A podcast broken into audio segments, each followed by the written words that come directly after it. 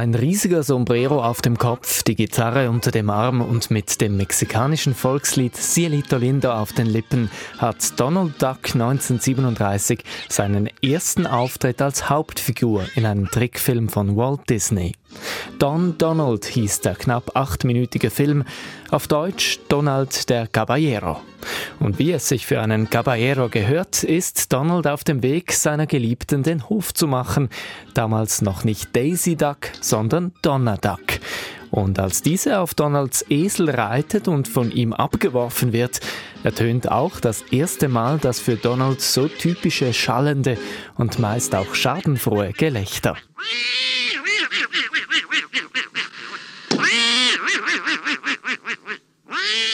Doch mit der Schadenfreude ist es auch schnell wieder vorbei, nämlich dann, als Donna ihm aus Wut seine Gitarre über dem Kopf zertrümmert.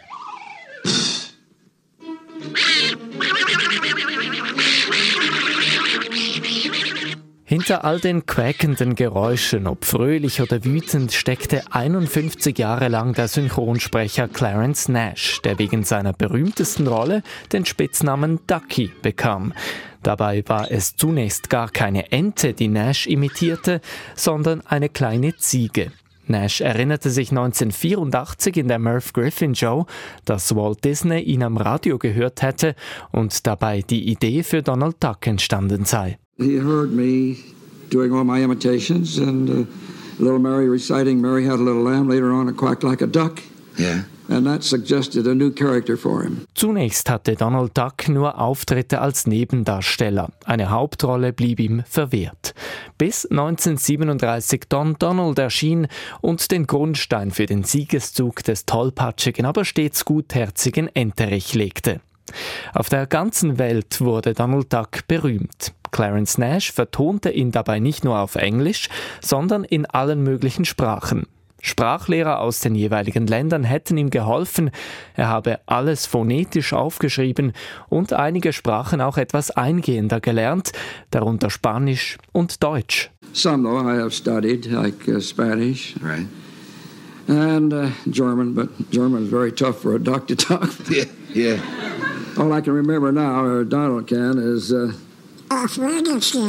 Auf Wiedersehen. Auf. Auf sei das Einzige, woran er sich noch erinnern könne, sagte Nash. Aber zurück zu Donalds erster Hauptrolle. Aus Wut, dass sein Esel ihn auslachte, als Donna ihm die Gitarre über den Kopf gezogen hatte, tauschte er den Esel kurzerhand gegen ein rotes Auto ein, mit dem er Donna schließlich zurückgewinnt. Doch schon damals war klar, so schön kann's für Donald nicht enden. Das Auto bricht schließlich zusammen, Donna zieht wieder wütend von dannen und es ist, wie später so oft, nicht Donald, der zuletzt lacht, sondern in diesem Fall sein Esel.